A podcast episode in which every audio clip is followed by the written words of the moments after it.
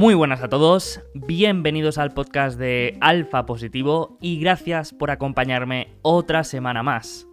Hoy tenemos por delante un episodio para hablar de empresas de juguetes y de por qué creo que pueden ser uno de los mejores y de los peores negocios que pueden existir.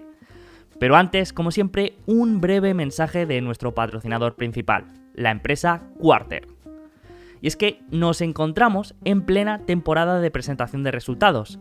Y para muchos inversores como yo, seguir todos los informes y las llamadas con accionistas de todas las compañías que nos interesan se vuelve una tarea muy complicada.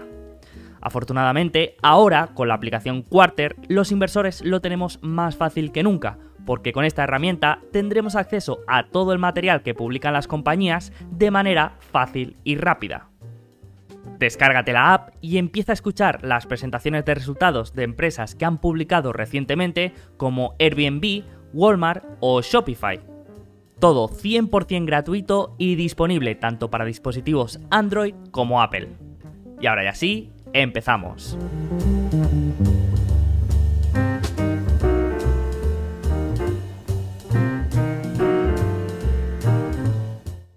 Los que hayáis escuchado alguna de las entrevistas que he hecho, seguro que os suena una pregunta que suelo lanzarle al invitado, que es la de ¿qué empresa le recomendarías a tu peor enemigo?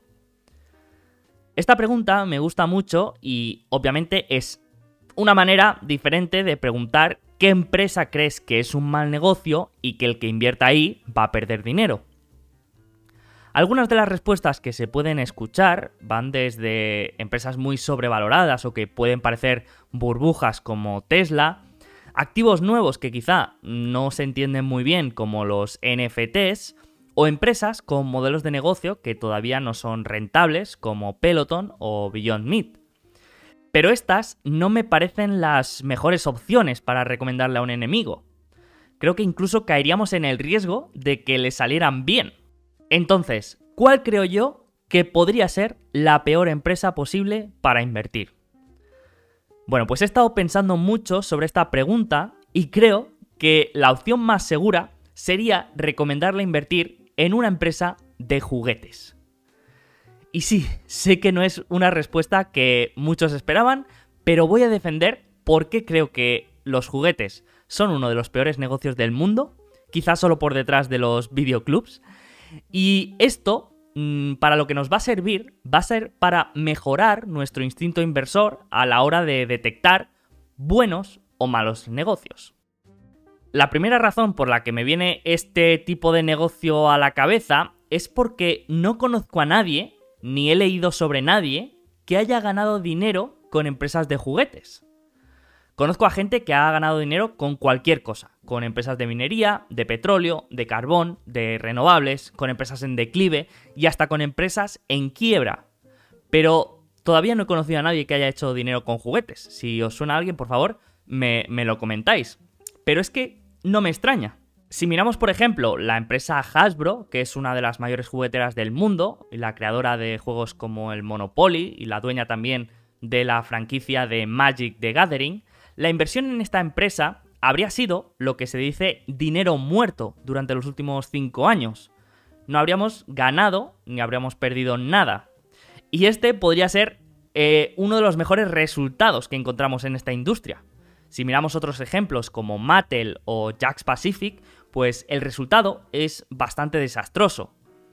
Mattel, que es una empresa juguetera norteamericana, ha generado un retorno del menos 25% en los últimos 10 años.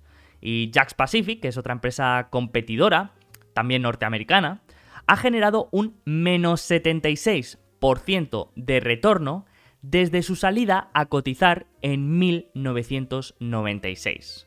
Una auténtica destrucción de valor. Y estos casos son empresas que han ido mal, pero que siguen vivas. También podríamos hablar de otros ejemplos de empresas que han tenido que cerrar o declararse en bancarrota, como la empresa que seguramente nos viene a la cabeza cuando hablamos de juguetes, Toys R Us.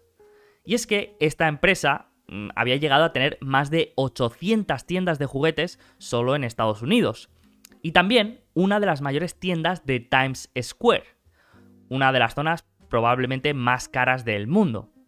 Pero aún así, en 2017, Toys R Us tuvo que declararse en bancarrota tras no poder hacer frente a una deuda de más de 5.000 millones de dólares. Pero este no ha sido el único caso. La quiebra de Toys R Us se une a la de Right Start, Zenny Brainy, Fao Schwartz o KB Toys. Todas estas tiendas han tenido que cerrar sus negocios por no ser rentables o por no poder hacer frente a sus obligaciones financieras. Vale, pero entonces, ¿por qué las empresas de juguete son un negocio tan malo? Bueno, la primera razón es que son negocios con un ciclo de ventas muy estacional. ¿Qué significa esto? Pues que si una empresa factura 120 millones de dólares al año, no es que facture 10 millones cada mes, sino que hay periodos que facturará más y otros menos. En el caso de las empresas de juguetes, esta estacionalidad es de las más altas que podemos encontrar, ya que prácticamente la mitad de las ventas de todo el año se generan durante el periodo de Navidad. Esto puede que a primera vista no parezca un gran problema, pero tenemos que tener en cuenta que casi el 90% de los artículos de juguete provienen de China o de Asia. Por lo tanto, se tienen que pedir con meses de antelación y teniendo que tener una previsión lo más ajustada posible, porque aquí entra el segundo gran problema de las jugueteras, que sus productos son muy sensibles a las modas. Puede que un año los niños demanden mucho juguetes de Spider-Man porque ha salido la última película, o puede que de golpe explote la demanda de juegos de mesa porque se han puesto de moda. La cuestión es que la suma de productos muy sensibles a las modas con grandes ciclos de inventario es muy mala. Puede que pidas una gran cantidad de juguetes de una muñeca y a los tres meses cuando te lleguen ya nadie quiera esa muñeca y quieran otra con un vestido diferente. Me lo invento. Y aquí podríamos pensar, bueno, pero si los productos vienen de China, el coste de estos productos será muy bajo y el margen será mayor. Pero esto no es así. En la mayoría de casos, ni los fabricantes ni las tiendas pueden crear ventajas competitivas, por lo que tampoco pueden vender con altos márgenes. En los únicos casos en los que se puede aumentar este margen es en los productos con gran demanda. Y esta demanda solo se consigue cuando hay una gran campaña publicitaria detrás. Por lo que, aun teniendo una gran demanda y unos altos márgenes, pocas veces acaba dando como resultado unos grandes retornos. Además, las campañas de publicidad en televisión también se gestionan con mucha antelación, por lo que a lo mejor en marzo tienen que empezar a planificar la campaña publicitaria de un juguete, pagarla para programarla a partir de septiembre y hasta Navidades no cobrar prácticamente nada. Por lo tanto, al riesgo de la moda todavía se le añade el problema del capital circulante. Es decir, que en el momento cero, estas empresas tienen que pagar una gran cantidad de dinero en cuestión de publicidad y de pago de inventario que no recuperará hasta quizá dentro de varios meses, por lo que siempre van a necesitar un nivel muy alto de financiación. Vamos, que cada año estas empresas se encuentran en una situación en la que tienen que hacer una apuesta por una serie de productos que creen que van a tener demanda, en los que si quieren sacar un margen alto van a tener que invertir en publicidad y además en los que van a tener que comprometer un nivel importante de capital. Todo ello sin saber cuánto venderán ni cómo funcionarán las campañas publicitarias y por supuesto teniendo en cuenta que en escenarios de recesión económica son empresas claramente perjudicadas, tanto por la reducción de ventas como por la parte de la deuda que suelen acumular. Y todo esto sin mencionar la disrupción del e-commerce, la sensibilidad a la inflación o a los cuellos de botella logísticos.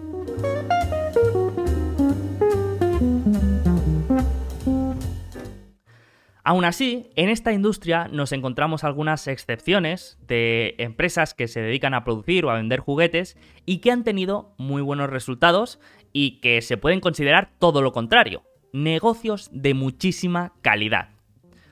Una de estas empresas es Lego, que aunque no es una empresa pública, se estima que puede llegar a tener un valor de 15.000 millones de dólares.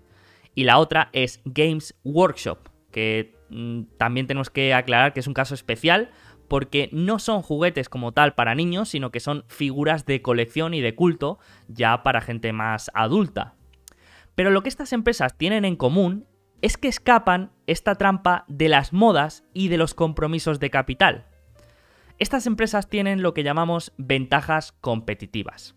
Tienen marcas reconocidas, tienen propiedad intelectual y tienen efectos red.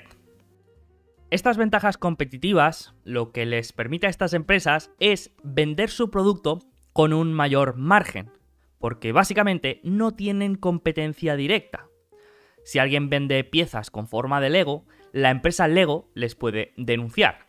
Y si alguien vende figuritas de Warhammer, los de Games Workshop pueden denunciarles. De hecho, es algo que pasa bastante a menudo, sobre todo en Games Workshop. El caso es que al no tener competencia directa y tener unos productos con una marca reconocida, esto les permite poner precios más altos, eh, esto también lleva a que no necesiten fabricar todos sus productos en Asia, y por lo tanto, en conjunto, no tienen ni riesgo de pasar de moda o tienen un riesgo menor, no tienen que invertir un gran presupuesto en publicidad, y tampoco tienen que poner mucho capital en el momento cero, ya que no tienen un ciclo de inventario tan alto. Esto da como resultado unos retornos sobre el capital de los más altos que podemos encontrar. De hecho, Games Workshop tiene una tasa de retorno sobre el capital de cerca del 50% y Lego del 75%.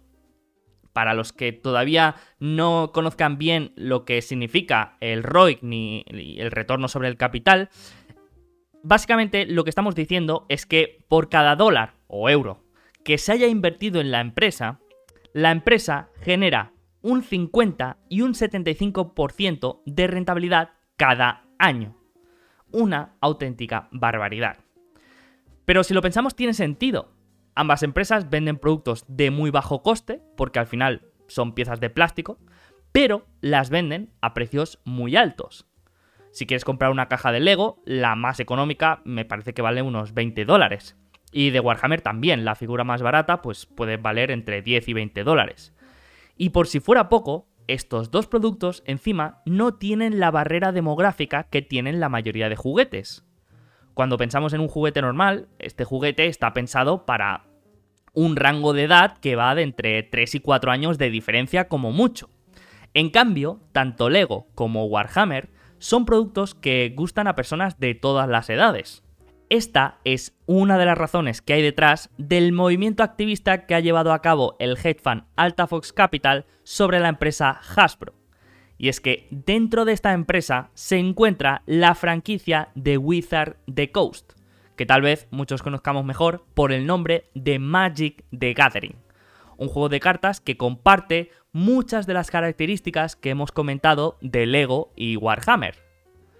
Si los de Alta Fox consiguen separar este negocio de Hasbro, podrían destapar un gran valor, ya que el juego de cartas Magic es también otro juego de culto, sin barrera de edad y con unas rentabilidades sobre el capital extremadamente altas, ya que el precio de estas cartas es bastante alto, mientras que su coste unitario es prácticamente cero, son trozos de cartón. Así que, como conclusión, ya hemos visto algunas de las características que tendríamos que evitar a toda costa en cualquier empresa. Por una parte, empresas con largos ciclos de inventario. Y mucho peor, mucho más peligroso si aparte de estos largos ciclos de inventario, los productos son sensibles a las modas. Después, otra característica es la de esos productos con una gran necesidad de inversión en marketing o en publicidad para generar demanda. Y por último, empresas con altas necesidades de capital circulante. Y por otra parte, también hemos visto lo contrario, Características que debemos buscar en cualquier industria y en cualquier empresa. Ventajas competitivas, marcas reconocidas, propiedad intelectual y empresas que generen altos retornos sobre el capital invertido. Y con esto ya tenemos la empresa perfecta para recomendarle a esa persona que quizá no nos cae tan bien. Además hemos visto por qué los juguetes pueden ser a la vez uno de los mejores y uno de los peores negocios existentes. Y para lo que nos tiene que servir eh, estos casos de estudios es para entrenar nuestro instinto inversor y tener más claro cuando estamos delante de una buena o de una mala empresa, sea de la industria que sea.